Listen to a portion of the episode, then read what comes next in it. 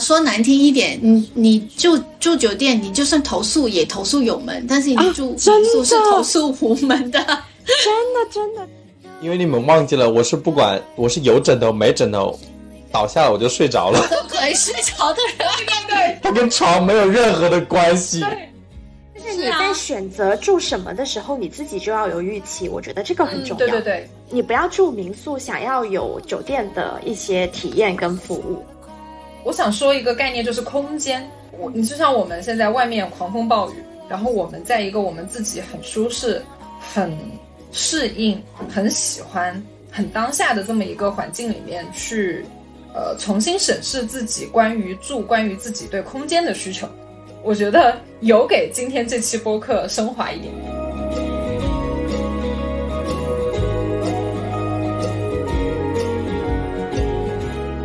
你等我回来，等着时间，不需要再比赛 Hello，大家，我是珍珍，我是呱呱。Hello，我是 Allen，我是安妮。欢迎来到瓜噪日常，这是一档努力反对自我消耗、随时发现生活另一面的谈话类节目。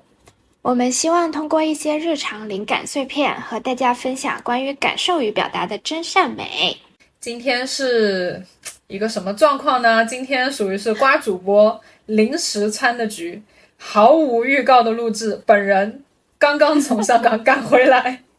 已经是晚上将近十一点了，朋友们。然后这次主要也是，嗯，趁着瓜主播刚刚好正在体验我们今天想要聊的这些话题，然后我们想聊一聊关于旅行中，呃，就是旅行中关于住的问题，来吧。没错，就是毫无准备，但是又想一顿输出，所以 我回到酒店之后，我就问他们四个有没有空。我说我想临时赶紧的来把这一期给录了，因为这一期的主题从上个月我就想聊了，然后最近疯狂在外出嘛，交了这一个月的房租，感觉都没有住上两个星期。是，就在这一个月期间吧，包括接下来的两周，都住了不少酒店，然后就发现就是。以前啊，我都在每次我们去旅行或者定行程的时候，我都是那个订酒店的人，就是每次订的酒店都特别好，就是住的非常好。是，但是最近这个一个月，我的挫败感非常强，就是气得我有在朋友圈痛骂，然后就说我一定要录一期播客来展开讲讲。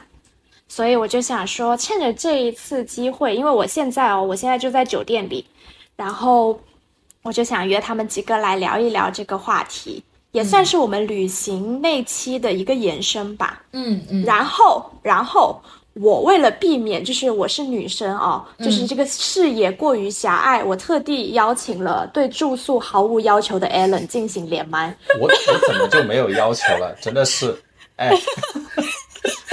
哎，刚好刚好你也刚好你也度完蜜月回来，我们可以深刻的交流一下，就是到底是酒店的错还是我的错，好不好？就大家来为我评评理。哎，我们我们可以先大概说一下我们各自对于出去旅游的酒店要求吧。我先来好不好？嗯，我大概我大概就是你让我住快捷我也 OK，就是我可以将就。但是如果有更好的选择，我就会去选选经济能力范围之内最好的选择。嗯，大概是这个样子，但我不不会一定要啊。你说，开始开始这一期的这个气氛 非常的紧张。那你自那你自己一个人会去住五星酒店吗？不会，这这个是不会的。第一个问题就破防。我也不会，我也不会。我一我那我会，那我会。对对，好来来就是呃。呃，我们其实你如果是有听众听过我们之前聊搬家，就是租房那期的播客，其实应该会对我跟安妮姐姐有所了解。就是我们绝对就是在住的方面不愿意将就，就是我、嗯我可以吃的没那么好，就是现在啊，现在对于我来说，好像呃打卡去吃什么东西，好像都没有什么太大的吸引力。但是选酒店或者是我出去的话住不好，我就代表着我这趟旅行会非常的不满意。所以呃，我在出去的话，我现在衣衣食住行里面。呃，我可能出去住、出去玩的话，旅行里面住是最重要的，已经排到最重要了。就是我可以赶早班机，红眼航班我都无所谓的，但是我一定要住的相对满意一点点。嗯嗯对，然后呃，我自己现在对住就是，其实哦，我呃大学的时候，因为大学没什么钱嘛，所以嗯青旅我也是住过的。然后像快捷酒店啊这些，就七天啊、如家这些，我也是住过的。但是像现在年纪比较大了之后，不是，是真的有很 深刻的体会。我就是因为，比如说，我最近就是住了一个比较便宜的酒店，然后那个枕头哦，我睡了一晚，我脸就过敏了，就是真的很明显。然后后面两三天，后面两三天我都是垫着我自己的衣服睡的。然后呢，虽然五星级酒店也没有说多干净啦，比如说我们在武汉住的那个希尔顿，对，就虽然它也是五星级连锁酒店，但是每一个城市或者每一家酒店的一个标准啊、品控也不是那么的呃稳定嘛，所以就是还是会有一些小的插曲。嗯但是我现在就是我对我自己的要求，就是在我能力范围之内，我会优先选酒店，因为大概率的情况下，我可能是自己出行，或者是女跟女生出行，那安全的话会比较重要，大概是这样。安妮姐姐应该跟阿瓜比较相似，我觉得。嗯，相似不是吧？因为我是应该说是根据不同的出行需求来的。就比如说我出差这种，没办法没得选啊。嗯但如果我是自己出去玩啊什么的，那我肯定得以以我那个去的地区里面相对比较中高等的标准吧。嗯，那就是就是绝对不会让自己住的受委屈。因为因为我我觉得，特别是你，因为为什么要去住酒店，是因为去到一个陌生的城市，在那个行程当中，其实休息这些是非常非常重要的，就涉及到你一天的疲惫，好像想要有一个比较舒服的地方去整修，然后或者说能让你。出行比较便利也好，或安全性也好，这个是比较真的非常重要。而且有一些酒店，它其实它的服务什么的就会、就是会给你很安心的感觉，特别是、我我觉得日本啊什么的那边的酒店是是我体验过最好最好的。嗯就是除了住服务也很重要，就是也是我们选酒店的一个呃标准或者一个考虑。啊，说难听一点，你你住住酒店，你就算投诉也投诉有门，但是你住民真宿是投诉无门的。真的真的，这个我体会太深了，待会再慢慢讲。那那如果你们按照那个排序来，刚刚阿瓜已经说过了嘛，他现在住就是几乎是排在出行的第一位的。嗯，我吗？我啊我应该也差不多吧，应该住也是差不多排第一。嗯应该说住跟出行都差不多，嗯，就是五五开了他们的。比例，对对对，嗯他们比例是一起的。Allen 呢？呃呃呃，就对我而言就一般。酒店，说实话，我对酒店其实它的要求它是这样的，我是看需求来的。如果说我是去旅行，那我其实对酒店就还好，我没有不分什么酒店什么民宿只要，只要在这个位置，在这个地方，它离我想要去的地方比较近，嗯。能得到我一些想要的一些需求的时候，那我其实不太 care 太多的东西，对。然后，因为我呢，我去旅行的目的呢，就是因为人文风景它才是我的目的，然后酒店它不是我的目的，我不是去体验服务的，对。所以我一般出去玩儿，我更注重的是户外的风景，那里当地的一些人文这些东西比较关键。然后再就是这边的一些好吃的一些东西，它才是我的目的。所以衣食住行就可能就是吃或者行在前面，嗯住在最后，可能就是。嗯。不行，不行 哦，但是但是 Alan 刚刚说的这个，我比较赞同的是，呃，我跟他比较像的是，就是我们会为了风景去吃苦。就比如说这个地方景色非常漂亮，非常好，然后它可能会，比如说住的很艰苦，那我可以为了，比如说这个地方的景色去妥协。那有好的风景，也可以有好的住宿啊，他们之间不冲突啊。哎，没错，有冲突，只要你有钱，不是不是还真有冲突，这个是真的有的。就是二零一五年我在上那个珠峰大本营的时候，海拔五千二的时候，你上哪里去给我搞酒店？好，哦，你上这个不是我会选择的地方。对啊、对呀、准就是你从拉萨嗯到了、到了珠峰大本营中间这个地方，你是没有任何休息的地方的。嗯然后你只有、只有在那里在那里住一晚，你才能看到日出，你才能看到珠峰上面的星空的。嗯，但其实你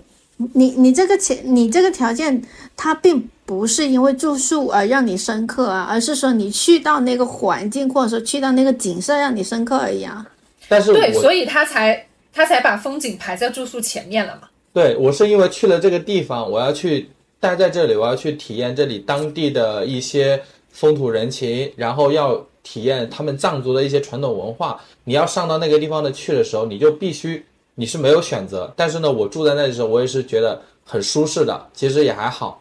嗯他刚刚其实是想说，呃，有一些地方就是没有特别好的住宿条件，但是他会为了去这些地方牺牲掉住宿条件。他其实想说的是这个，对，嗯，只是说他刚好就是他比较印象深刻的一次住宿，他作为了一个佐证，就是他上珠峰上面确实没有酒店。你因为因为上面只有藏族的藏式的那种帐篷，嗯，然后你盖呢还要盖他们的那种他们的那种棉被，然后就是我有点嫌弃的，就是因为他们的那个棉被就是有点不太那个以外，其他的我都觉得还好，就是还是很还原他们当地人的一些生活。其实住在那里时候，我其实在怎么说呢，也是想体验一下这种东西。你没有，那我就必须得钻到那个被子里面去，去喝他们的酥油茶。去在那坐在那个中间那个小铁炉小铁炉那里，再去跟他们一起去烤那个火，去聊天这样的。嗯然后那个你想想，那个地方其实它通风没有很好，它整个房子也没有很大，可能也就十五平左右，十五平。我印象深刻，它没有很大，可能就是一个客厅那么大的一个地方，一个圆形的。里面的空气呢，它不是跟外面的空气还不一样，外面空气很清新，里面呢它就是那种烧炭的那种烧柴火的那种味道，那种烟味还比较重。然后再就是墙上整个挂的也是他们的那些一些骨头啊，什么奇奇怪怪的东西，我也记不太清了。但是呢，嗯，在里面住的那个时候，它也是我的一次很重要的体验，说实话。但是后面我就没有再去住了。所以其实你对住也还是有一点点要求的嘛。对呀、因为我觉得干净又卫生，它还是很关键的。我毕竟是个汉汉族人，好吧？我觉得就是呃，我们选住酒店有很重要的一个原因，其实就是为了干净和安全。嗯然后我们会在我们力所能及的范围之内选更干净、更安全的。我觉得这样子去讲，可能会为这个金钱做一些 梯队上面的直观表述。你们觉得呢？嗯，就是嗯。比如说，嗯呃，三四百的酒店跟一千块钱的酒店，他们到底差在哪里？有可能他们在同一个地段，那无非就是，呃，它的房间的配置怎么样，然后呃，它的整体的整洁程度怎么样，安全程度怎么样，然后服务态度怎么样嘛，对吧？嗯。对，嗯。但我觉得，呃，大家去旅行里面住的话，就算是出差，其实也会很，就是我们看这家酒店行不行，或者是评价这一家酒店行不行，其实大概率也是在看它到底干不干净，嗯，安不安全。确实，对，这个确实。嗯，但是我觉得刚刚刚刚那个问题主要的矛盾点可能是在于我跟 Alan 所谓的就是关于旅行住宿住宿的选择，并不是我们怎么说呢决定目的地的决定性因素。因为其实我因为我跟阿瓜有呃经常出去一起玩过嘛，阿瓜其实当时你像呃是去年还是前年我们一起去云南，应该是前年了。对对对，我正想说这个案例。对，就是那种情况，就是它，呃，怎么说呢？它是比较刚好的，风景很漂亮的同时，它有一家住宿体验非常好的酒店。但是如果在那个情况下，那个风景再漂亮，但是没有酒店，阿瓜是不会去的。啊，那也没有啦，也没有到这个。我们在香格里拉不是住的民宿吗？对我我的意思是，如果说如果说假设我们为了看一个呃非常，比如说我需要就就有点像类似珠峰那种情况，就是我需要看我需要住到一个山间，或者是住到一个森林里面，住一个很原始的一个状态，我才能看到这个风景。那我觉得大概率阿瓜跟安妮就会选择放弃这个行程。呃，这我也可以，就是侧面的回答你，为什么你攒你传了两年的露营局，我跟安妮都迟迟没有做非常明朗的反馈，也是因为这个原因。因为我想到要在野外，就是你知道啊，睡帐篷这件事情，我不是说帐篷不干净啊，就是就是不安全。就是会觉得对，一是不安全，二是我会觉得好麻烦。就是比如说，那我我的洗漱要怎么解决啊之类的。嗯嗯嗯嗯嗯，第三个也是因为它不干净。你就是这么想的，你别你 别不 别撇开。不是，那就让英子开大房车载着我们去旅行，我可以考虑一下。是的，哦，你你这个时候想起来我是个老司机了，是吧？嗯，所以所以其实你看，从简简单单的一个呃对住的这个标准，就可以看出每个人都有很大的一个差异。然后我再把这个问题直观化一点点，就是假如你们出去玩，嗯呃，按一晚的钱一一个人一晚的钱来评估哦，就是现在我们需要一个人出去玩，你们最多会愿意花多少钱一晚住酒店？一个人？那就先什么目的地嘞？哎，那就上海好了，我老家。我靠，我觉得这样吧，你可以分两个，一个是，呃，我们就还是按照城市景跟呃自然景观两个去分，好不好？不是，但人人城市也有不同的级别的城市啊。比如说你 你去不是你这个问题，上海跟纽约之间，哦那你这个就好难去判断呢，因为你因为两个城市它的成本就是不一样啊，虽然它体验可能都差，不多。好我们再把这个框往里面缩，我们仅限国内。对国内国好内，我们国内先说一下，不要跳太远了。我们仅限国内，现在 好的，我来说啊，就是我现在设定一个题，就是在北京，你一个人要住一晚，然后你愿意花多少钱？为为首都，安妮先来吧，要不？安妮，啊，因为你最我现在没什么话题啊。因为你最喜欢北京啊。我吗？一个人一晚可能一千五吧。哇，哇塞富婆，我一，千，我一千，我五百，我呃零元六百。六百，我靠，零元购太过分了，真的是。哦，不过如果如果有朋友在，那我可能会选择住在朋友家，又不用住酒店。哎，那这这又衍生到一个问题，就是如果在那个城市有你的朋友，你会选择住他家吗？不会我，不会。呃，看什么我？也不会。嗯应该说看什么亲密状况吧。嗯嗯嗯嗯嗯，但是比如说像王林那种，就是还蛮 close 的朋友，我也不会。我去上海，我也还是住酒店。哦，那种肯定不会，因为他，我我觉得你跟他之间关系也没 close 到要住在一起。什么？那要什么关系才能住在一起？就好像我跟你啊，经常肉搏相见的那种，这种才可以。哎，那那这样吧，那这样吧，因为因为是因为反正就是大家都知道我要离开深圳了，那我问你们一个问题：假设未来，我假设假设未来我呃在杭州，就是比如说我去杭州工作了，然后你们也是比较喜欢杭州的嘛，然后去杭州玩了，仅限我我，没有他们俩。好，OK，这个问题就是问我的。或者说，比如说，比如说我定居到了一个，就是以我们四个人的关系，我定居到了一个你们会愿意去旅游的城市，然后我为什么，这期播客会变成 这种真心话？然后我家是足够容纳的，比如说有个一室一厅啊，或者是怎么样，就比较大，然后大家想打地铺，想跟我一起睡都 OK。然后你们会选择在这个城市旅游的期间继续住酒店，还是说跟我一起住？我第一个除开，我没有资格，我操！我第一个没有资格，我操！你你五个月前问我，我说没有问你，我打地铺。现在问没有机会了，我操！没有得罪的意思，嫂子请见谅。嫂子，我们就是这样没大没小的，不好意思啊。是的，对，不好意思，我们会注意的。来，安妮不会，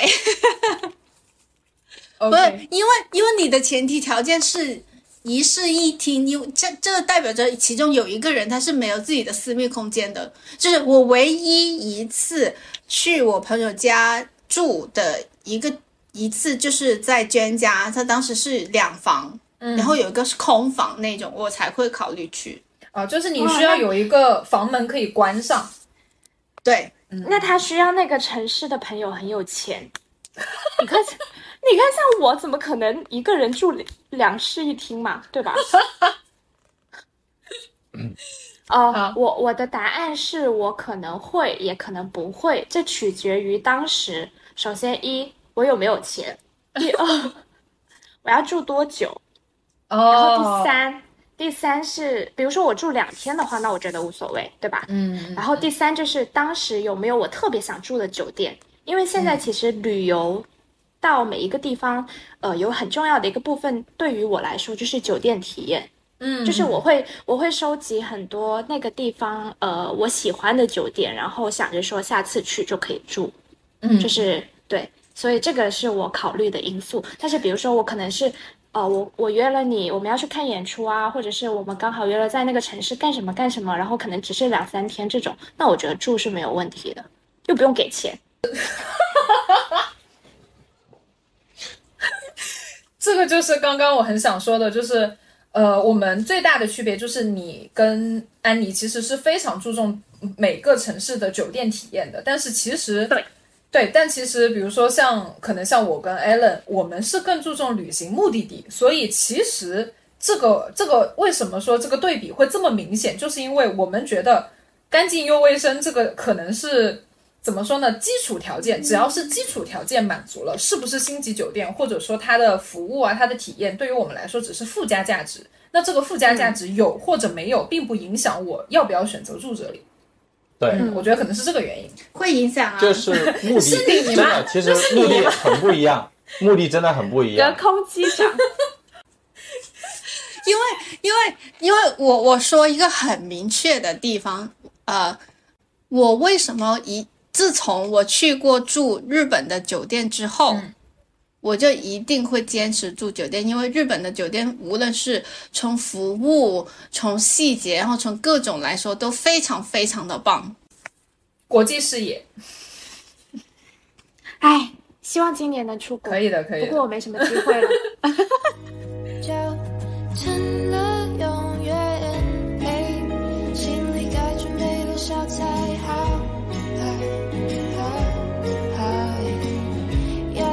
来吧，我们好了嗯，我们下一个，下一个话题，嗯，就是好，我们刚刚大概聊了，就是我们大概会选什么段位的酒店嘛，对吧？嗯，对。那我就想问一下大家，平时呃，比如说定了一个目的地，你们会在哪里去看酒店信息呀？然后比如说选酒店，因为我们刚刚只说了一个价位嘛，对吧？嗯嗯然后那地段、服务和一些衍生的，就是你们怎么去评判这个酒店，就是你要订的酒店？你先来。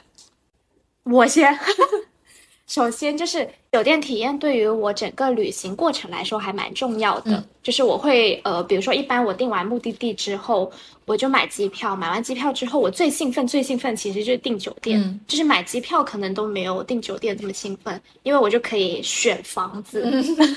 然后呢，就是我一般就是平时也都会关注一些呃酒店信息啊，或者是公众号信息。嗯。然后我最近这两年呢，我会囤房券，嗯嗯。就是特别是六幺八、双十一这种，就是现在很多酒店集团之类的，他们会都会在大促期间就囤那种通兑券，就是比如说它的有效期大概是半年，然后是某个呃有一些集团是很多地方都能用的，然后有一些可能是这个地方特色的酒店，它会出一个什么三天两晚的一个通兑套餐，嗯然后它价格会优惠一点点，所以其实本身在这个基础底下。我可能就有一些想住的目的地了，嗯就是比如说我可能今年我会去北京多少次，去上海多少次，然后我又想去苏州、杭州，那我可能会囤一下这些券，嗯。因为不用它是可以退款的嘛。嗯。那我首先在这一这一圈里面，我就会先找有没有合适的，嗯。啊，然后呢，第二个就是看我在当下的那个阶段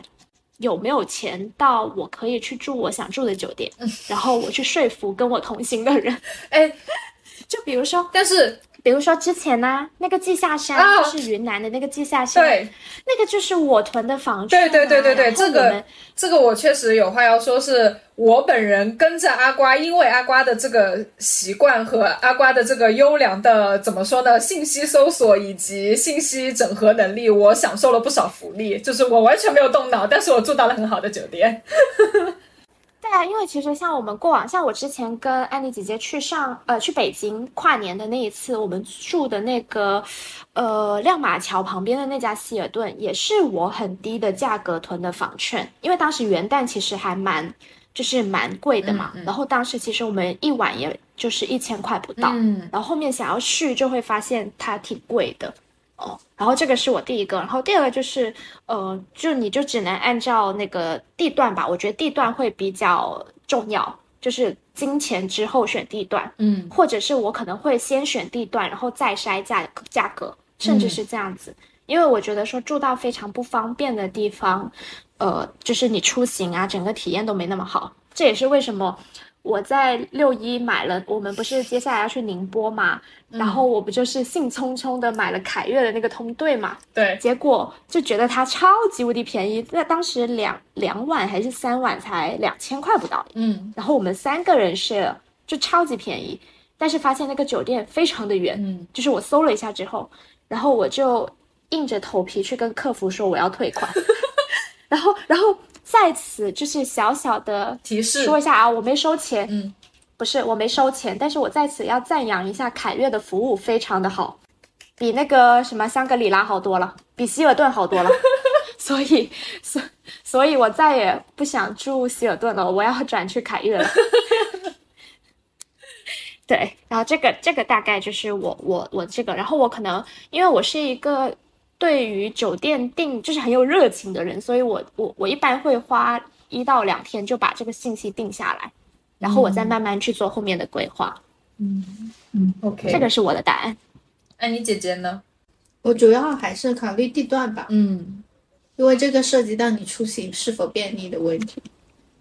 其他的应该也不是很太考虑。那但是你哎，我还我还有个很好奇的，因为你们经常住星级酒店，或者是呃，我们也不说星级酒店酒店吧，就是可能相对比较贵价，就是它会怎么说，把它的服务或者是把它其中一些附加的属性，我所谓的附加属性，当做它卖点的那种酒店或民宿。所以你们会不会看床品这个东西啊？因为我很好奇，因为它是直接直接关联睡眠的。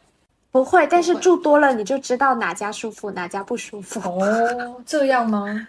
因为我自己对于睡觉的枕头是非常非常大的要求的，但是呢，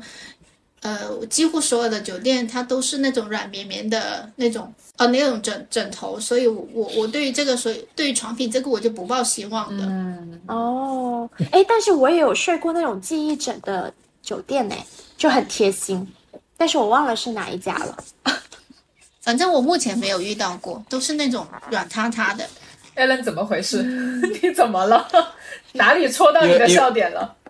因为你们忘记了，我是不管我是有枕头没枕头，倒下了我就睡着了，都可以睡着的人，对对对，他跟床没有任何的关系。对，这个所以他他对住宿没有要求，也有一个优势，就是或者是他自信的点是在于他无论那个住宿环境多么的恶劣，他都能睡得很好。我要补充分享一个故事。我们在云南，我们我们三个人在云南，我记得应该还在还在大理吧。然后晚上好像我们去吃了点东西，喝了点酒，然后回去之后，我我们是在 Allen 的房间聊天，然后结果呢，我们三个人聊着聊着，其中一个人突然消失，然后消失就算了，再过了五分钟，他突然开始打呼噜，已经睡着了。我跟阿瓜还在聊天，然后这个人已经睡着了。好，那我们来看看男生的视角，就是你一般怎么安排旅行的住宿？嗯呃，跟你们一样，我是会优先选地段的，因为它是跟我的目的地是相关的，所以它只要离得近，所以我是是地段是优先的，然后再是看价格这些。那我就要问你们这种常往外跑的人，你们会为了，比如说，因为有一些旅游城市，它的景点是很分散的嘛，那你不可能有一个地方同时满足于去这里也方便，去那里也方便。那你们会考虑在同一个城市旅游的时候搬酒店吗？不会，啊，就是住一个地方，只要订了一个酒店，那就就就是不会为了比如说我要去体验别的酒店去去搬去换到另一个酒店去住，这个好像嗯。我确实我也不会，但是感觉我也不会，对，因为收太行李太麻烦了真的收拾东西太麻烦，特别是像我这种这种电池啊、线啊、相机啊东西多的人，我每次都要拿出来充电，往回装，太难受了。算了算了，嗯。哦，那我年轻的时候会耶，因为我年轻的时候就是已经很热衷于住酒店了，请或者是民宿吧。请问为什么？所以请问为什么有一个前提是年轻的时候？就呃这到这里啊，我我不得不说一下七个字：好汉不提当年勇。我们只讲当下，可以吗？不是，就是我以前真的会为了，比如说那个，因为当时那个年代 Airbnb 还很流行，嗯你嗯，们记得吗？就是、就是我读书的那个年代。现在 Airbnb 已经退出中国了。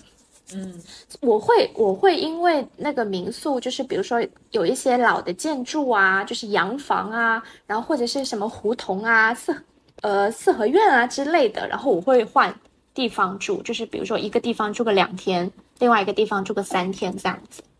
然后现在就真的完全不 OK 了，就是在呃舒服与就是体验之间，我选择舒服。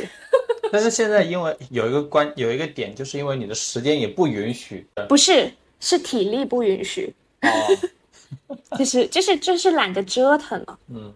嗯嗯，所以就是，嗯，这个其实衍生到下一个我想要问大家的一个问题，嗯，就是民宿跟酒店选什么？因为很显然，你看安妮姐姐就是不住民宿的人，嗯，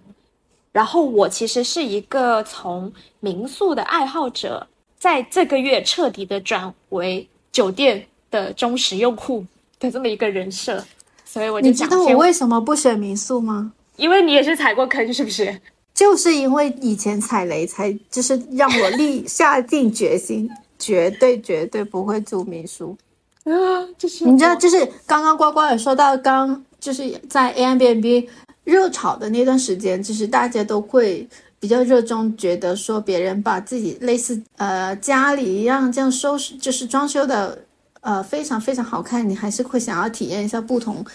别人家的那种感觉嘛。嗯嗯嗯但其实我每次住进去之后，都会遇到一件麻烦的事儿，就是那个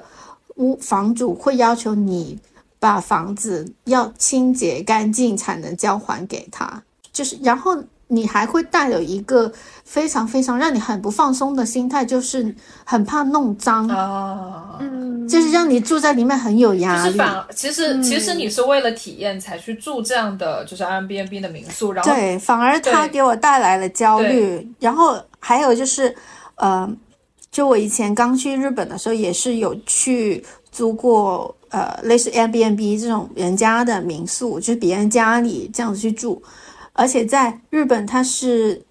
丢垃圾是垃圾分类是非常非常严格的，严格到就是你一个罐。比如说，你一个罐子里面，你要把水倒干净以后，把外面那层膜撕掉，然后这样子分开分开。对于我这样子一个人，我怎么懂啊？然后我自从去去试过这个之后，我真的从此之后我就不会再再选民宿了，嗯，嗯实在是让我太有压力了。我因为我还觉得说，你本来就是为找为了找一个地方让你放松，让你去好好体验，但是你这个它并不能带让你带来放松。嗯。嗯，我觉得这个可能也是酒店跟民宿最大的区别，因为酒店的配套系统是非常完善的，然后而且他们主要就是他会有专人的，就是他们都是经过专业培训的，就是还是要相信专业的力量，就是专业还是有专业的。而且现在，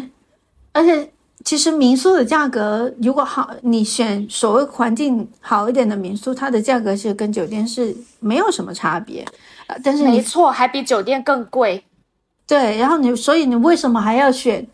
选选它呢？你服务又跟不上，什么的都跟不上，还不安全。哦，不过不过，但这个我觉得有有一些哦，可能是有些人可能是冲着人文去的。比如说你住在别人家，你可能会更接近当地的生活状态。因为呃，像我呃有关注一个博主，就是 Roy 跟苏，我们在云南还就是有遇到过他们嘛。然后他们现在也重新出发去环球旅居了。他们对于就是环球旅居当中目的地的民宿，就是住宿的选择。有很大一部分的呃倾向就会倾向于去选民宿，因为对于他们来说，他们旅行的意义或者他们旅行的驱动力就是在于去体验当地的人的生活状态，所以这个的话可能会导致他们在选择这个住宿方向上更倾向于跟当地人住在一块儿，或者是离当地人更近，所以他们才会选择去住民宿这种形式。我觉得这个也是跟。怎么说呢？你的驱动力是有关系的。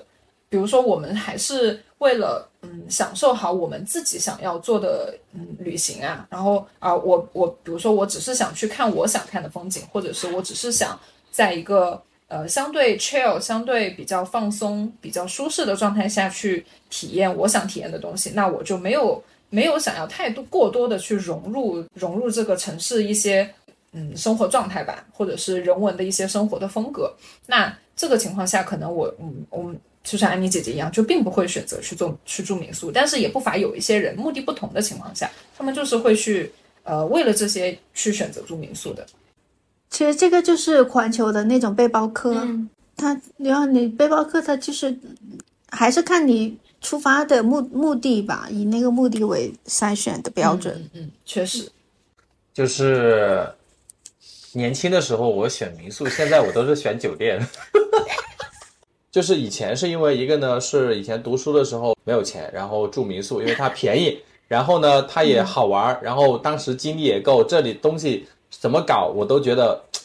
我也不怕麻烦那种，就好玩，以好玩好奇为主。但是现在呢，更多的是是追求的怎么说呢？是呃地段，然后舒适度、干净卫生，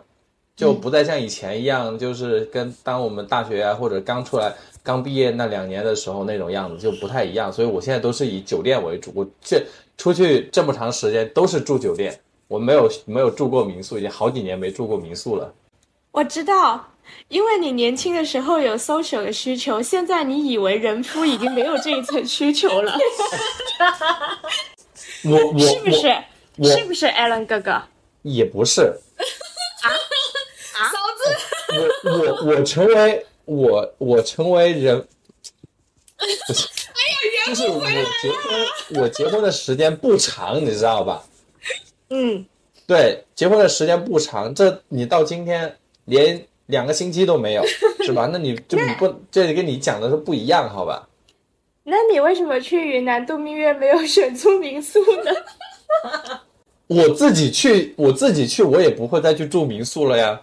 你就是之前我去北京，我去啊、呃我去杭州，然后我去那个呃那个叫什么来着？那个康定，去那个新都桥的时候，我都是住的是酒店，都没有住民宿。其实对于民宿，其实我一直有一个疑问，就是因为现在大部分的民宿，它其实都是，呃，会被所谓的城市，然后网红文化这样子去塑造的话，它已经成为了一个当地类似打卡啊，或者说有一些吸引别的游客来的一个符号跟视觉标志，嗯。所以它很多目前呢，很多所谓的民宿，它又是一个很笼统的一个状态情况底下，还会成为那种想要去探寻当地文化、去体验民宿的人的一向往吗？那嗯，我觉得我觉是得要分情况。我觉得这也是要分情况，就是他是看人群的。你比如说，我跟瓜属于这种，比如说我年轻的时候我会去选民宿，但是呢，到了一定的阶段，我们有一定的呃一定的经经历啊，什么时候我们就不会再去住民宿，这也是一个点。嗯，嗯，嗯年龄因为因。为让我就是我一直的疑问，应该这么说，就是这种很符号打造形态的民宿，它让我们看似跟当地文化保持了很拉近，对，就是很贴近，然后又让让你感觉我们跟他之间的关系很近，但其实是你。就是我感觉我们并没有融入这个文化，或者说融入这个当地当中。嗯，就是呃，安妮姐姐说的这一点，我体验还蛮深的，因为刚好我最近去了青岛嘛，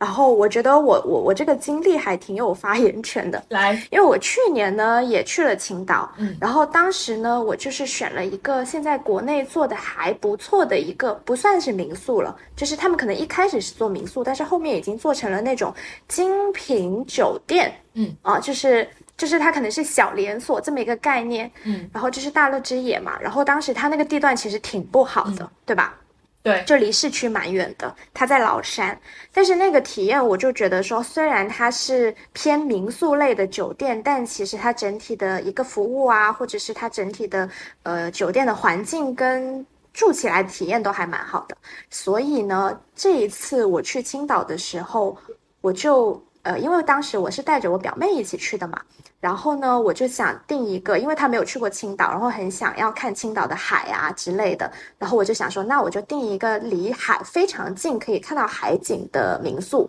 然后当时呢，我就定了一个很贵，就不知道为什么比其实它那个价格哦，已经比当地的五星级酒店还要再贵一点。嗯但是它确实那个景色非常非常的漂亮。嗯，然后它就是那种、呃，在当地是网红第一名的民宿，嗯，然后呢就大大的踩雷，疯狂的踩雷。首先是那一天我住进去，我原本订了一个价格中段的一个套房，嗯，然后它写的是偏海景房，然后我到了那个房间之后，我简直惊呆了，就是它在携程上面的效果图是直接 P 上去的，窗外风景完全不对，对，对，就是我窗外其实它它显示海景的那个那个效果图哦，我对着一栋楼和对着一个斜的，就是海滩的话，我只能看到海上的那个石头，就是非常、就是那个环境非常的恶劣，也不是恶劣，就是非常的失真。然后我马上就联系了那个酒呃那个民宿的管家，我说你们这个图也差太多了吧。然后他二话不说，马上给我升级了房，就是升级到了镇海景房。然后那个镇海景房呢，它一晚要两千五，好像、我没记错的话，反正是二开头，就真的很贵很贵了。很贵，非常贵。它那个房间其实也没有很大，就是四十五平到六十平之间吧，我不太清楚，忘记了。但是当地的一个海景有也有海景景观，只是比较远的海景的五星级酒店才一千五。然后呢，就是这个我就疯狂踩雷了嘛。然后这个也就算了，就是好，他他他给我的解决方案是他以一千五的价格帮我升到了两千五的房型，行，我暂时先住着。结果呢，那天晚上我洗完澡发现那个浴室漏水，就是漏到整个的外面都是水。嗯嗯然后我半夜十二点叫他们来拖地。这个这个就是这个情况，当时是我们在群里面，你跟我们同实时同步的。说实话，如果是我碰到，我也会很崩溃，因为回酒回民宿的时候，其实已经很晚了。你是出去玩了一整天，然后回来又碰到了这个情况。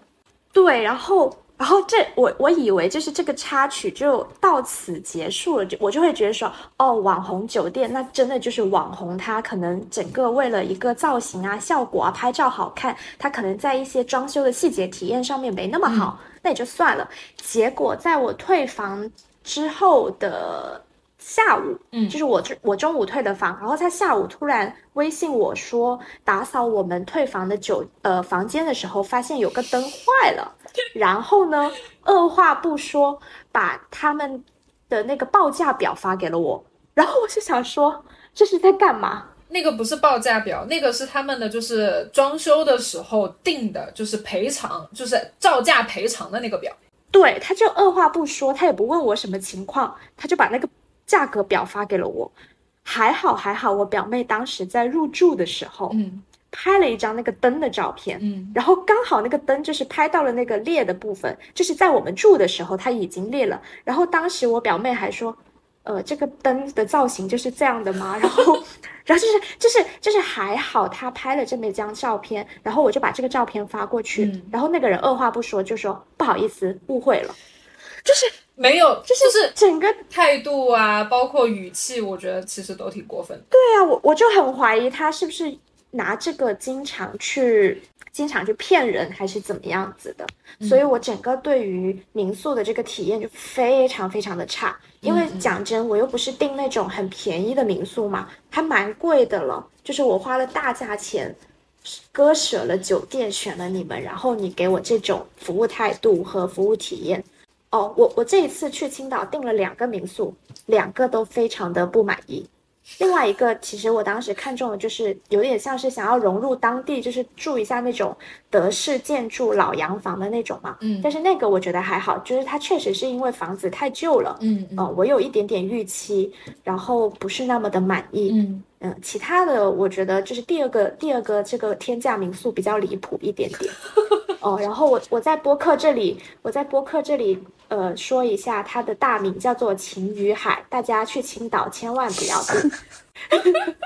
建议建议你们去订那个海天大酒店或者是花园嗯酒店。嗯嗯嗯，对，我觉得，我觉得，然后如果愿意住崂山的话，我觉得我们一开始住的那个大乐之野的那个对对对还蛮好的。对，其实说实话，嗯其实其实我觉得大乐之野，嗯，你说它交通偏吧，可是我觉得可能是当跟我们还好对你打车，其实我觉得也也还行。嗯嗯嗯。但是你玩崂山就还蛮好的，住那边。对。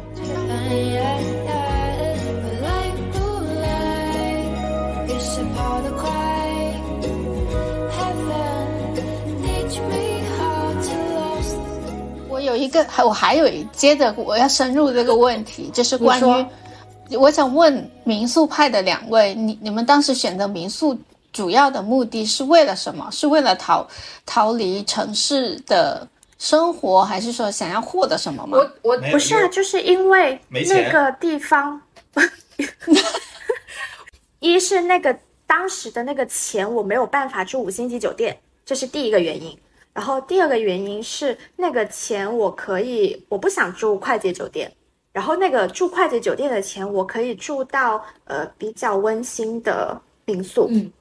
这个我跟瓜的原因基本上是一样的，就是因为确实啊，就是在我们呃工作或者是有有了自己的一定收入之后，快捷确实是最末位的一个选择，不得不说，快捷确确实是最末位的因为。呃，安全问题啊，我觉得这个是大家一定要就是出门在外一定要很注意的东西。然后第二个就是呃整洁程度，这个是我觉得卫生问题对卫对卫生问题。然后呢，为什么会相对于快捷去选择民宿？是因为说实话，最在前就是我们年轻的时候，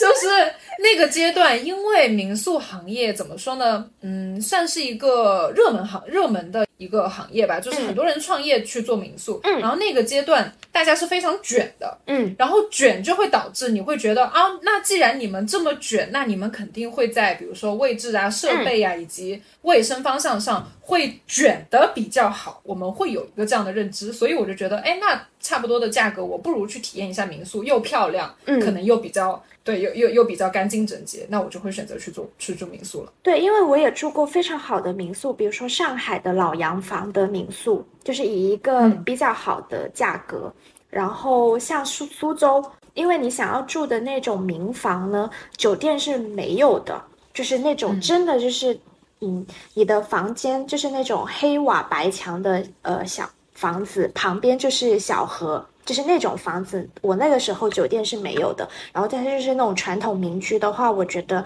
去体验一下还蛮不错的。嗯然后就是再讲到刚刚的问题，就是有没有融入到当地生活这个事情，我觉得还是要分情况来看，因为可能现在国内民宿的环境或者是整体民宿的氛围，它会被变成了一种网红啊，或者是打卡，就是为了出片。嗯，对，这种所谓出片的诉求嗯为主，但是其实像国外，呃，其实有很多的 Airbnb 上面的民宿，他们出租的那种房子是很有历史，或者是呃，他们房主对于这个房子是有很多的情感，或者是他有很多收藏，嗯然后他邀请全世界各地的背包客或者是呃游客来去体验，来家里做客。然后他们相当于就是说，他们也想要跟呃世界各地的人交流，就是它是一个双向的友好的一个体验。嗯我觉得这种民宿还是可以去考虑一下的。就是接下来，比如说我去选国外的一些住宿的地方的时候，我还是会去考虑，除了酒店以外，我还是会去看看这一类型的房子。嗯，确实，但是在国内现在我不会了，因为我真的对不起啊，国内的网红们，但我我就是我觉得我我确实嗯，我觉得这个可能也是怎么说呢？体验下来，大家比较真实的感受吧，就是确实好话坏话都有。就确实现在现在国内民宿最大的一个亮点就是要不就是什么呃呃网红啊出片很高啊，这是最大的；要不就是什么设计很很很怎么样很怎么样很厉害，但是都兜兜转转最后都是很出片，我就不太喜欢这这种。就是好像大家都比较看这种面子上的东西。因为对对对对对，那你会你那你们会觉得说，现在目前很大部分的民宿的情况会变成一个城市文明的固化吗？嗯我觉得始终都是有概率，就是可能大概率给人的感觉是这样子的，或者是大部分的人都在往这个方向靠，那一定会有一些在为民宿，或者是真的是很想要把自己的家作为一个嗯所谓的游客体验的一个场所。然后去有一些更好的体验，我觉得肯定也有这样子的民宿在，只是我们不太知道而已。嗯嗯，我所以如果如果那个民宿它没有 WiFi、没有外卖、没有空调，你们是不会选择的，当对不对？然啊，就是连 WiFi 我觉得还好你这个无异，，WiFi 还好你。这个就跟我说在珠峰大本营它没有 WiFi 没有外卖一样。对啊，对啊，但是就是你啊在选择住什么的时候，你自己就要有预期，我觉得这个很嗯，重要。对对对，就是你，对，就是你不要住，你不要住民宿，想要有酒店的一些体验跟服务。嗯，不是，其实我这个问题的核心是在于说，其实我们现在大部分的人都对于所谓的城市文明这个还是有自己的一定要求。然后，无论是去到哪个地方，它已经跟我们日常的场景是分不开了。嗯，不是说他你是不是去到珠峰这个极致的 点？这个是特例嘛，这个是特例。就是呢，这个事情呢，就是说我们每个人的就是需求和我们的喜好都不一样，但是呢，我们每个人都是踩过雷的，对不 对？对，对，都是你不管是酒店，我们也会踩雷，民宿也会踩雷，其实这个东西都是一样的。就是说，我们再理智的人，我们就是说，呃，看过住过再多好的酒店，我们也会因为一些网红的一些照片，我们会想去做一些尝试。嗯，但是呢，实际他们的那个实际的预期会跟啊、我们最开始的预期会差很多的时候，那我们就只能会说，这个地方我下次不会再来了。嗯嗯可能其他人也是一样。对，没错。我觉得这个事情跟旅行目的地的预期管理是同样的。就比如说，哦我要去，比如说我要去某一个就是网上疯传的某一个城市的某一个景点去打卡，然后我去了之后发现。只有那一小块，就是有我记得有一个，我记得去年去上海的时候，就有一个很典型的例子，就是好多人都在小红书上发什么上海的郁金香开了，然后然后去到了之后，发现就是一个花坛里面有几小颗郁金香，然后大家都在找同样的机位拍同样的照片，嗯然后这个东西发到了社交媒体之后，然后就所有人都来打卡，然后结果这个就是你在线下看，你就会觉得这很离谱，嗯，确实。我来帮你解读一下这种现象啊。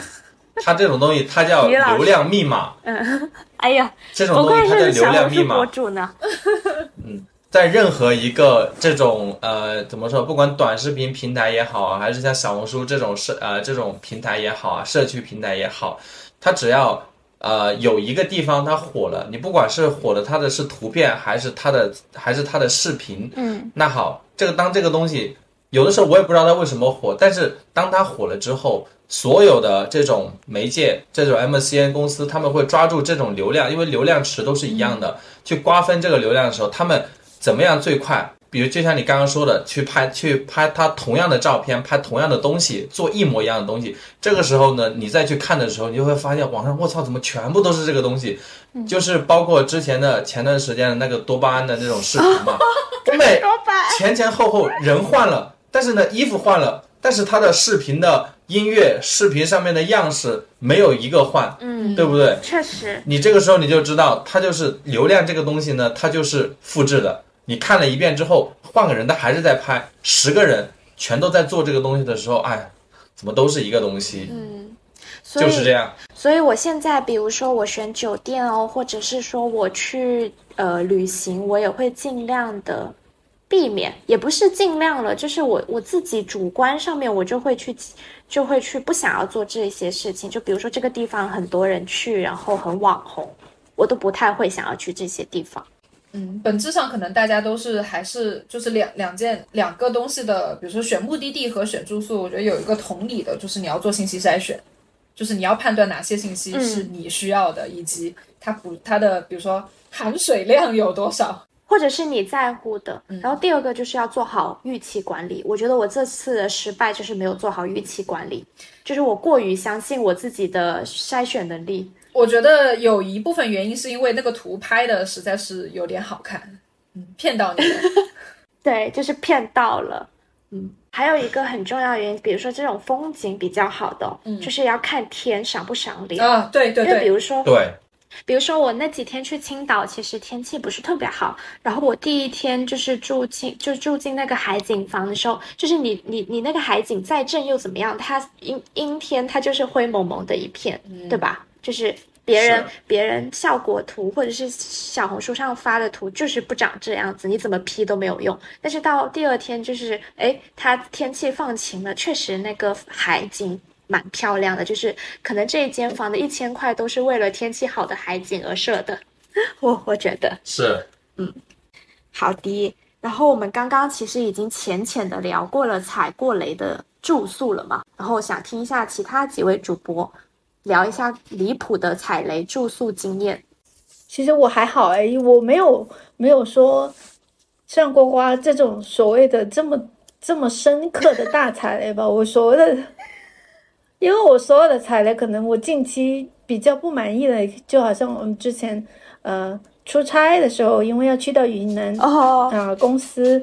云南的山里，因为真的是条件太刻苦了，就没办法。那个就没得，已经是附近山头里最好的一个酒店，但是那个，但是他那个，比如说洗澡水，真的是因为在山上，它那个水压又不行，然后那个山是可能那种那个洗澡的水类似，感觉是那种山水。山泉山泉水你不是那个水冲出来颜色是那个土黄色的，但是你不得不洗，就类似这种吧。你这体验还挺不错的，洗过不一样的水。谢谢你安慰他。反正呢，因为这种就被迫住下的人就没办法。但但但是我自己对于所谓的酒店，就比如说我们会选酒店，它对我自己会有几个不同的标准在那儿。就呃，像刚刚可刚刚踩雷的，就是其中一个标准是看，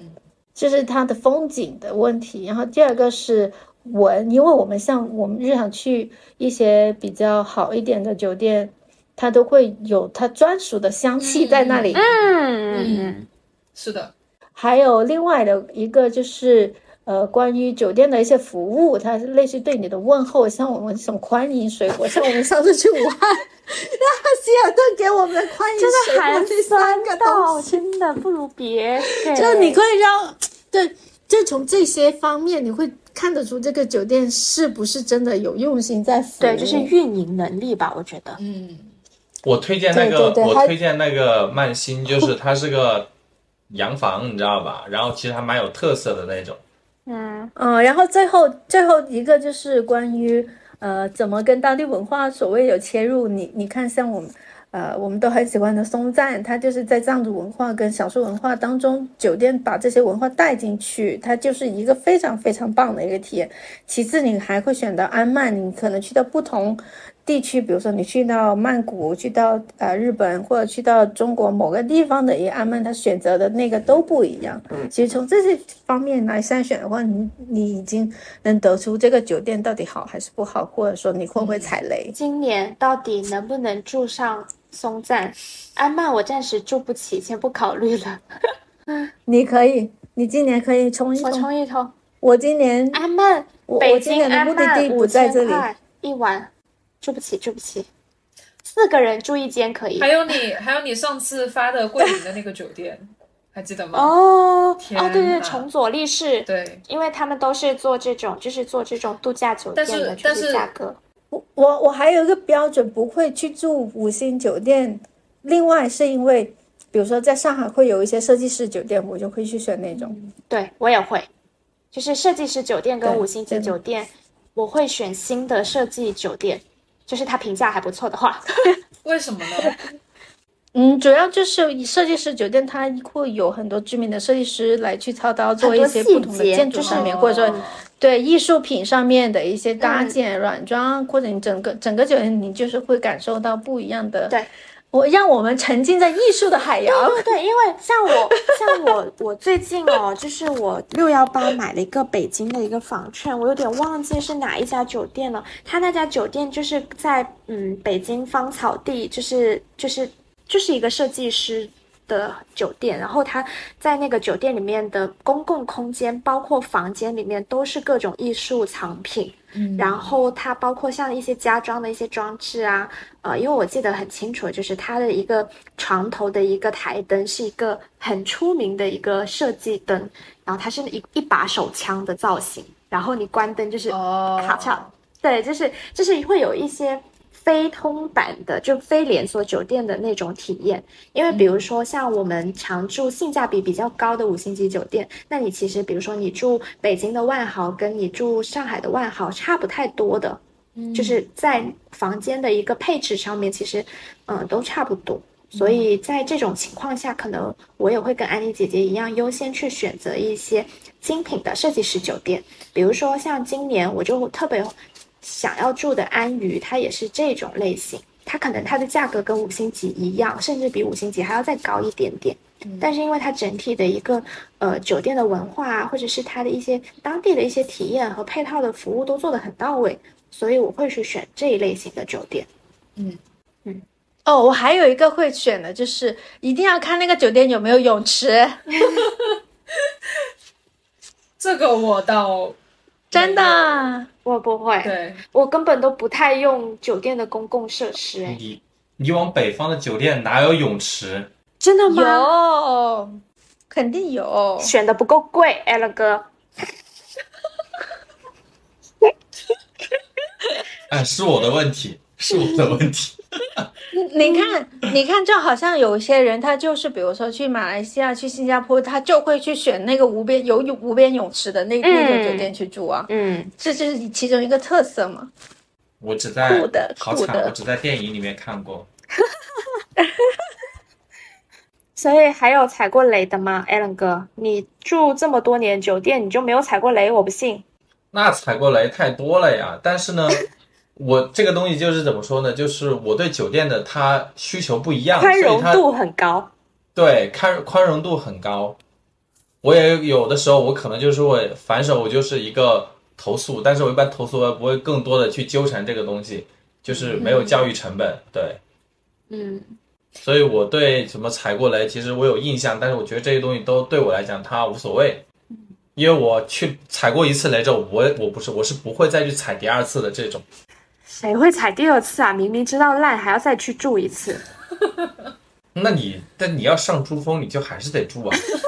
哦，这个这个梗又过不去了。这没完没了了是吧？哎，但是你像上珠峰这种极端情况，我们不讲啊。这种这种压根你就不是为了住宿体验去的，你是为了游玩经历去的。嗯，对呀、那珍珍呢？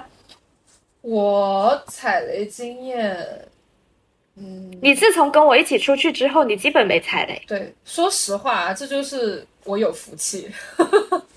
我有你这样的朋友，就是因为、呃、你要说大学时代的旅行的话，嗯，说真的，大家都是在因为学生的经费是出去旅游的经费是真的很有限的。你像我，我那个时候就愿意出去去住青旅，因为青旅的话就是相对比较便宜，然后怎么说呢？呃，居住进来的人年龄都差不多，就可能大家都是二二十岁、十几岁的那个情况，然后所以我能插一句吗？就是我没有住过青旅，所以有点不太 get 得到。就是因为是这样，因为学生学生那个时代，就是特别是像大学，对，就是那个那个时候，你就会用你想用最少的钱去玩最多的东西，所以、哦，对对，对，所以在住宿这个方向上，学生是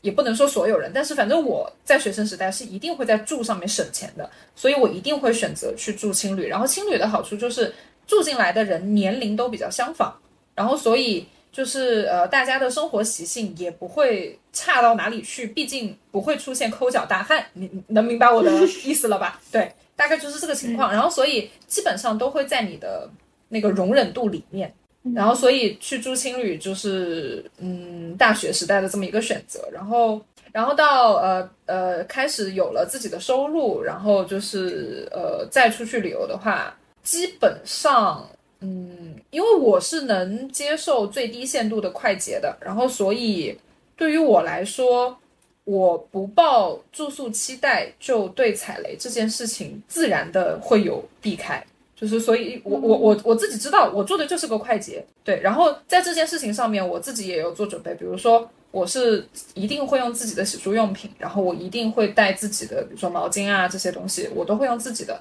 我只是借他的床睡个觉，以及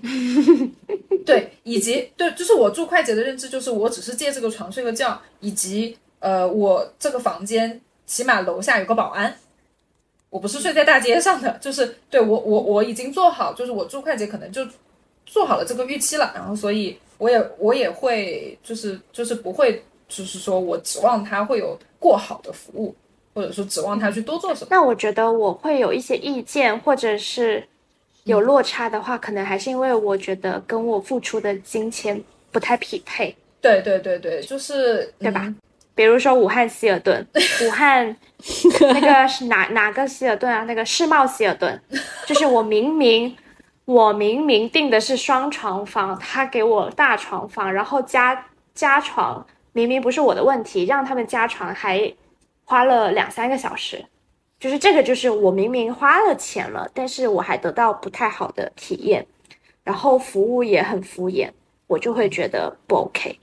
是是是，这个就是嗯，怎么说呢？我觉得服务业的参差吧。嗯，然后还有就是，其实我年轻的时候也住过青旅，我大概能感受到你说的那种，比如说像那种女生混住，嗯，就是不是那种单青旅也分有单间的嘛，然后还有那种混住，像类似那种女生宿舍，对，女生宿舍的那种感觉，就是我也住过，那是我在香港住，当时也是因为穷学生，然后要去香港看音乐节，嗯，然后就是跟那帮朋友一起住的，因为我们的人足够多，所以那一间房间里面有八个人，里面其实有一半我都是认识的，嗯所以整体的体验也也还好，但确实条件就是非常的艰苦。嗯嗯，但是青旅有很好的，就是你能感受到年轻人那种交流，或者是你认识起来，或者是每个人都都都非常的友好。对我，觉得这个是酒店体验不到的。是的，是的，是的。只是只是说，我现在比如说我们已经没有社交的需求了，所以住酒店我们就是回到酒店，然后关上门怎么样，我们也不会去公共空间怎么样怎么样，是的，对吧？所以就不会不会有太多的奢望。每个阶段需求不一样，你的经济能力也不一样，然后你的目的也不一样，所以你的选择不一样是很正常的。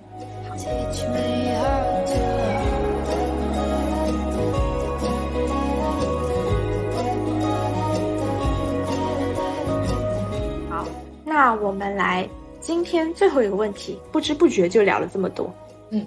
就是还是要说点好的，因为这个这个就是对于旅行住这件事情，我还是很喜欢的嘛。虽然我踩过雷，并且近期踩了不少雷，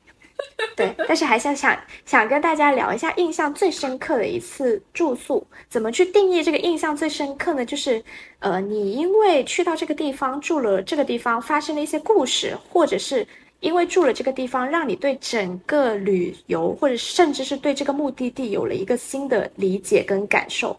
嗯我觉得就可以定义为印象最深刻。嗯，Allen 哥哥应该就是刚刚说的珠峰了吧？对，你整个晚上就逃不出。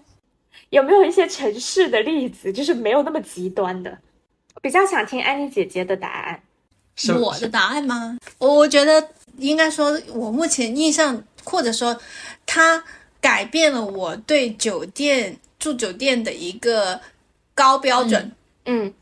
就它到达了我酒住酒店的高标准的地哇，好想听一下哦。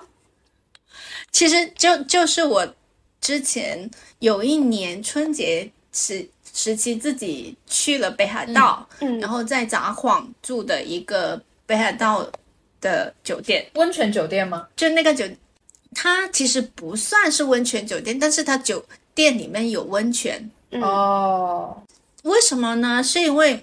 其实，嗯，你大家都知道，其实在日本的酒店，它的空间非常非常有限的。其实它，比如甚至你去选那种五星级酒店，选的那种大房间，可能也最多就只有那个二二十平左右，已经非常非算非常非常大了。它的空间是很拥挤的，但是它每一个地方或每一个细的细节都做得非常非常好。呃，你去进去之后，你会觉得说那个前台接待你非常友好，然后他也你他也不会因为跟你语言上面沟通不是很顺利，他也会很努力的去听。然后呢，嗯，进到酒店之后，我觉得让我最最最最深刻是我那个酒店房间，我打开那个窗帘，在窗口望出去的那个风景，是当时我已经很晚很晚去入住了，然后往下面看，然后刚好他那个酒店地处一个呃十字十字路口，嗯然后在窗口就对着那个路口，然后路口刚好那个地方是呃一家叫元祖拉面店。嗯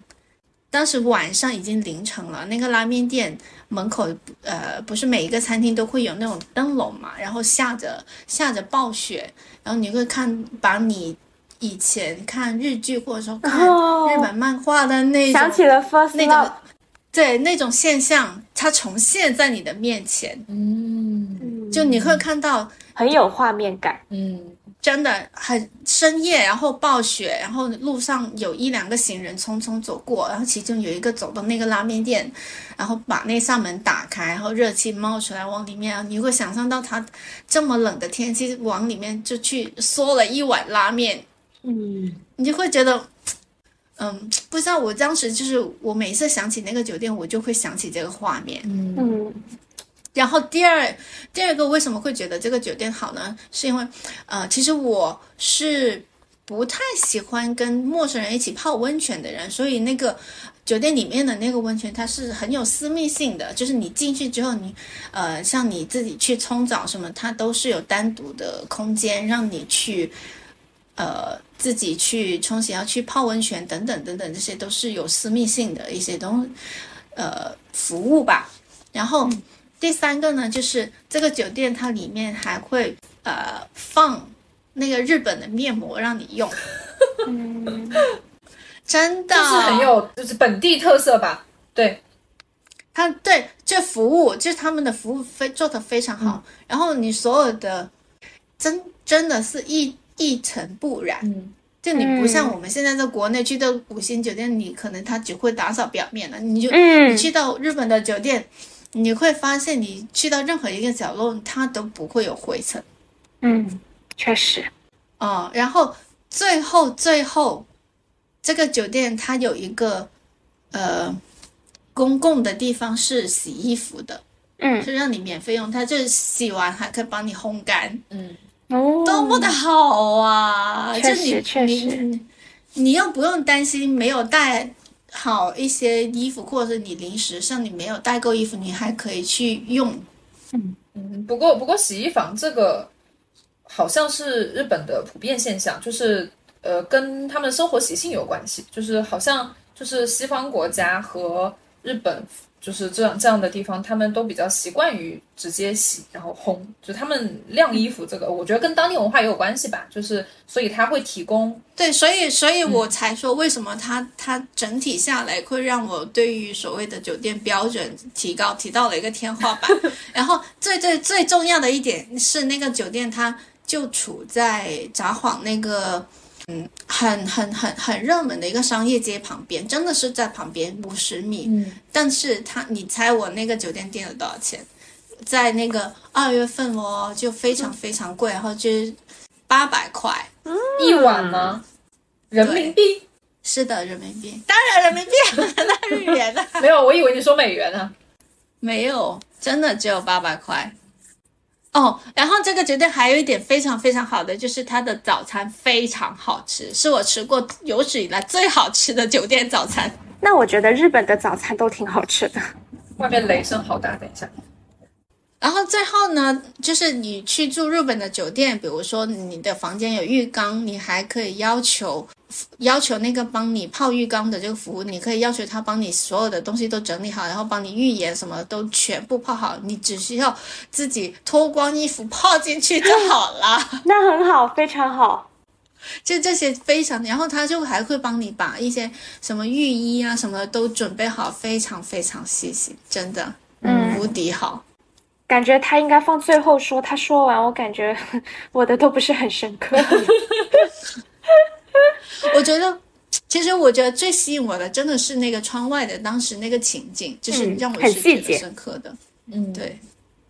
对服务啊，或者是一些在酒店内部的一些体验，其实嗯也还好，但是就是当下的那个场景，你确实没有办法在别的地方再还原了。嗯嗯嗯嗯嗯嗯嗯，的确是哦。另外还有一个也是在那个北海道里出现的，是是我唯一一个住过比较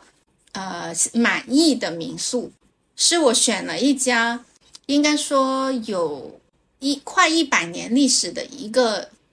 日本的那种老房子，然后在那个在那个小樽很很很里面的地方，它那个地方离那个 JI JR 站还有很远，然后当时还下大雪，然后两边的从路上的路途当中去到那个呃房子当中，你已经非常非常疲惫了。因为你提着行李，就真的是拖着行李，就直接我用肩膀拖着那个行李，而不是拉的，因为那个雪已经盖快盖过膝盖了，你就没有办法嗯。正常的那样子提着行李走了，然后还要经历一个斜坡，我还在那个斜坡上面摔跤，呀，因为第一次，因为第一次去这种。作为一个广东人，第一次去到这种冰天雪地的地方，那种兴奋的心情，你知道吧？说到这个，嗯，我还没看过雪，姐，你看过雪山了，你只是没看过下雪，好不好？啊，对我没看过雪。然后你会还第一次，我我我这哦，你还没去过那里，下次千万不要去穿雪地靴去这些地方，因为我就是因为穿了雪地靴才那里摔跤的。我我觉得安妮姐姐这个经验已经可以单独延展一期了，就是广东人看雪特辑。可以可以，等我看上的，然后等我看上雪再说吧。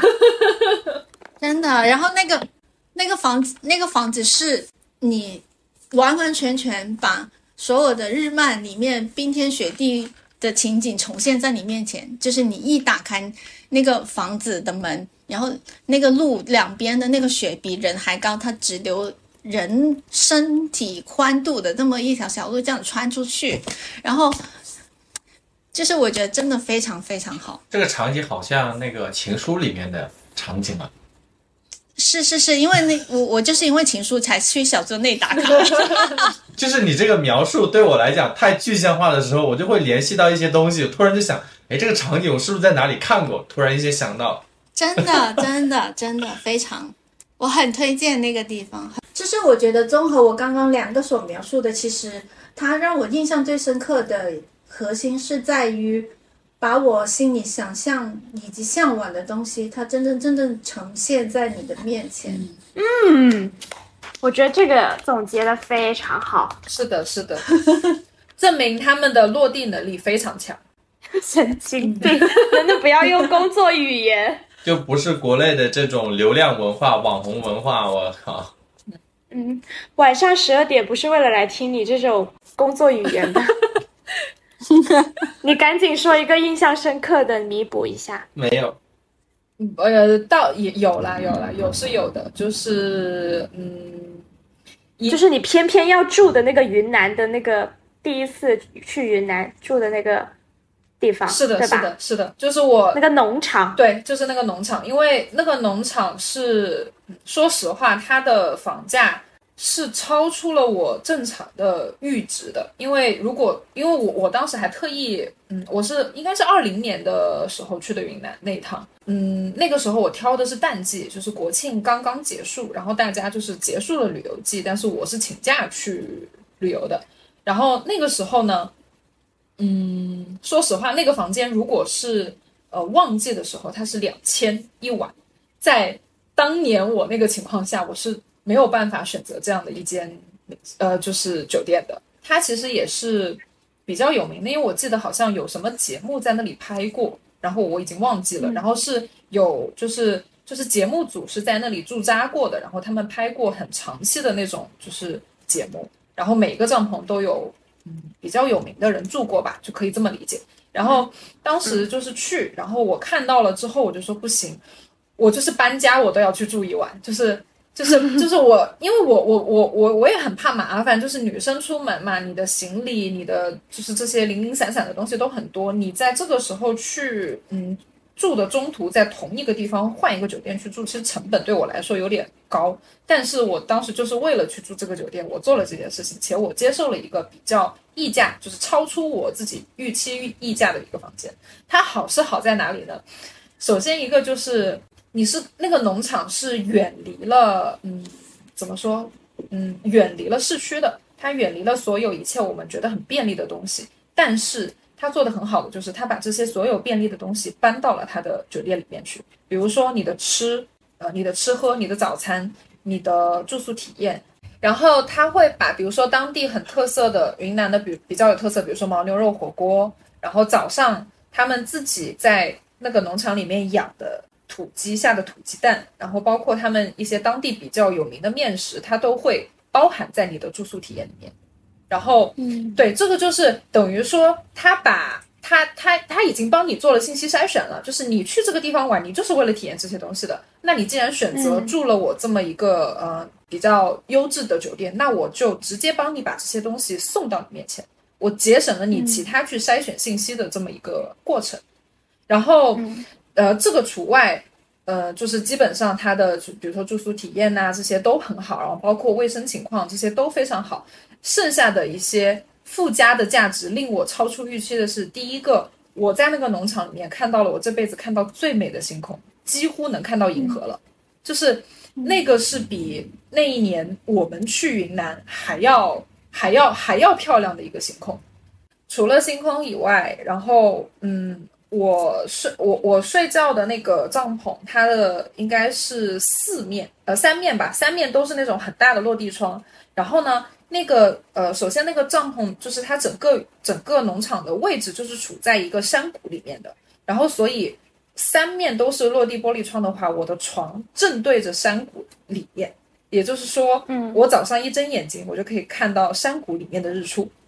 嗯。然后另外的就是早上还有呃早呃晚上的时候，就是傍晚，我们入住那个帐篷的那个傍晚，然后我在我们的那个小帐篷周边看到了松鼠，然后那个松鼠就在就跟你隔只隔一个落地窗的玻璃，然后它在外面玩，你在里面玩。就是这个这个体验就很神奇，你很近，但是你很安全，它也很安全，嗯，嗯，你很舒服，它也很舒服，它不会觉得你这话描述的好像外面有老虎，不是，就是就是因为因为小动物嘛，就是你比如说我动作太大会惊吓到它，但是它处在一个它觉得很舒服的环境里面，然后我处在一个我也很舒服的环境里面，就是双方并没有干扰，但是我能最直观的体验到这种很接近自然的感受。然后最后一个就是第二天早上一起来，因为这个农场里面是有养牦牛的，就是农场他们自己养的牦牛。早上起来的时候，牦牛的那个牛铃会跟着你的那个清晨的鸟叫把你一起叫醒。哇，这个雷可真应景啊！然后除去这些以外，早上就是牛会在你的那个帐篷旁边吃草，然后就是这个场景就是也是很奇妙，就是很近，但是大家各自在各自的界限里面，就是很舒服。嗯，嗯，这个就是我印象最深刻的一次住宿了。好的，我要来分享嗯我印象最深刻的了。嗯我觉得比起你们两个人的，我简直不值一提。但但是但是我选的这个就是这个住宿体验，也是颠算是颠覆了我对一个城市的一个印象。嗯就是我第一次去杭州，嗯，然后你知道了，就是我前几年每年都会去杭州，而且我每年去杭州我都住灵隐寺周边，嗯，就是因为我第一次去杭州的时候，我住了，我特意挑了一个山上的民宿。然后体验非常非常非常非常的好，我。就是它不它不是那种景色非常好，嗯，或者是说怎么样，而是呃当下那个环境和我人的状态在那个时刻和那间屋子里面得到了完全的放松跟释放。嗯。然后，呃，然后后面就是就是我记得最清楚的就是当时，呃，其实杭州有两段民宿体验我都非常喜欢。然后第一次是我第一次去杭州，然后当时是二月份，就是非常的冷。然后呢，我在山里面就会更冷嘛。然后早上起来的时候，民宿也是有早餐的。然后我就坐在那个外围，就是当时天气还不是特别好，然后你可以看到一点点的雪，嗯，然后远处的一些山，然后整个山上非常非常非常的安静，然后你就坐在那个地方。感受这种大自然的安静、啊！我我所谓的大自然啊，就是 对，就是山里的这种感觉，让我那一瞬间就爱上了杭州。就是此前我是，我当时其实只是我刚到杭州的隔天，我都还没有去到西湖，但是那个瞬间的感觉，我就会。嗯，让我把灵隐寺变成了我去每年去杭州必须要去的一个地方和必须要住的地方。嗯甚至对它的喜爱度已经超过了西湖，因为我后来也有去住过西湖旁边的那种、呃酒店嘛，其实体验来说没有在山里的感觉好。然后第二个就是再次奠定了杭州或者是灵隐寺在我心中神圣的地位，就是因为我住了一个非常就是性价比挺高的一个民宿，因为可能当时旺季也就才五百多七百这样子，嗯。然后最神奇的就是它它的浴缸在阳台外面，啊，我正我记得我记得你拍的那张图，印象我也印象非常深刻。它就是你的浴缸面对着山，然后你不用担心别的，嗯然后你就是全裸的在面对着山泡澡，这种感觉也真的是印象深刻，就是会让我觉得只要到达这个地方，呃，你去感受山给你带来的安静的力量，然后你慢慢的放空自己。这种感觉是我无论是去哪些地方住什么酒店，甚至是在云南都是不一样的感觉的。嗯嗯，那个那个状态就是我感觉我跟山融为一体的感觉，我觉得非常好。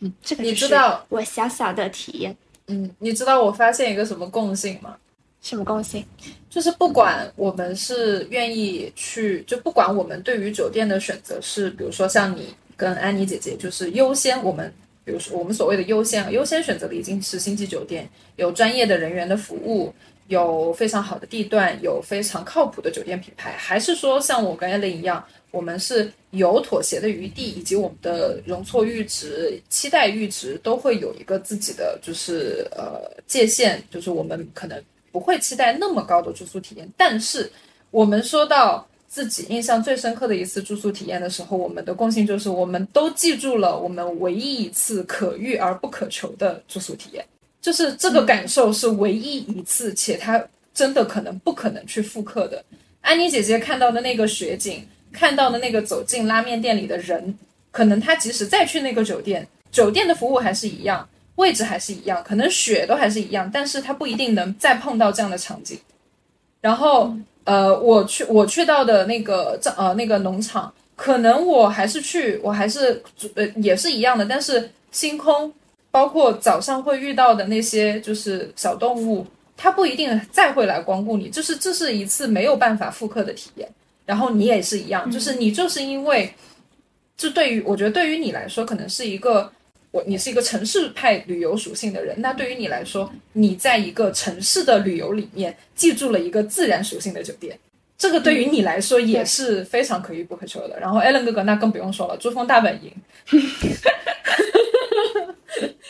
对啊，所以我觉得这一期其实虽然我们说酒店，但是整体聊下来，我觉得就是呃我们喜欢的或者是我们体验很好的一个部分，甚至是说我们在意的一个部分，其实从来都不是说这个酒店多么的高级，多么的出片，或者是怎么样，而是说它带给我们的一个体验，让我们对整个旅途经历也好，或者是目的地也好，或者是对你当下的那个状态也好，它是有一种非常深刻的影响力的。嗯。这个就是为什么我越来越把呃住宿体验看得这么重要的一个原因，因为我会觉得说，呃，其实我们人一直在成长，也我们也一直在长大嘛，对吧？就是以前年轻，然后我们会选民宿，然后现在长大了，我们会体验呃更好的一些酒店服务之类的。但其实本质上还是跟我们心境相关的，嗯就是我们在状态好的时候去旅行，或者是我们在出差的时候，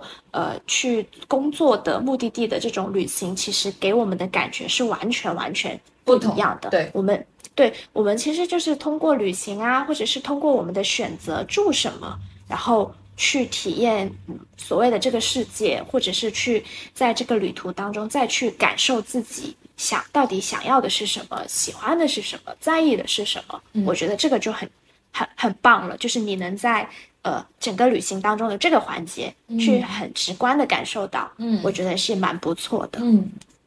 还有一个我想补充一点点的，就是因为嗯，我觉得说起来很奇妙的是，今天晚上我们录制的时候，外面大自然的声音也是非常的响亮。嗯，你可以剪进去。对我我我觉得我可以不不用闭了，就是这个雷声也是挺挺奇妙的。然后我觉得大家是就是嗯，我想说一个概念，就是空间，就是如果我你就像我们现在外面狂风暴雨，然后我们在一个我们自己很舒适、很适应、很喜欢，或者说嗯很当下的这么一个环境里面去。呃，重新审视自己关于住、关于自己对空间的需求，我觉得有给今天这期播客升华一点点。没错，因为我现在就在酒店里，所以这个感觉会会更加的奇妙。就是我可能对于呃我现在住的这个酒店，日后回想起来，我可能不会记得它很多细节，嗯但是我会记得我在这里面录了一期关于酒店的播客。而且你听到了深圳的雷声，好的，那今天这个突然降临的录制就愉快的结束吧。如果大家对于今天的这期节目的探讨，包括里面一些相对深入一点点的话题更感兴趣的话，也可以在评论区告诉我们，然后我们会考虑在未来的节目里面去深入聊聊这些嗯比较有内涵的一些话题。嗯，好，那今天的节目就到这边啦，然后呃欢迎大家在评论区多多跟我们互动，然后我们会积极更新的，然后请期待下期节目吧。好，拜拜。好的，拜拜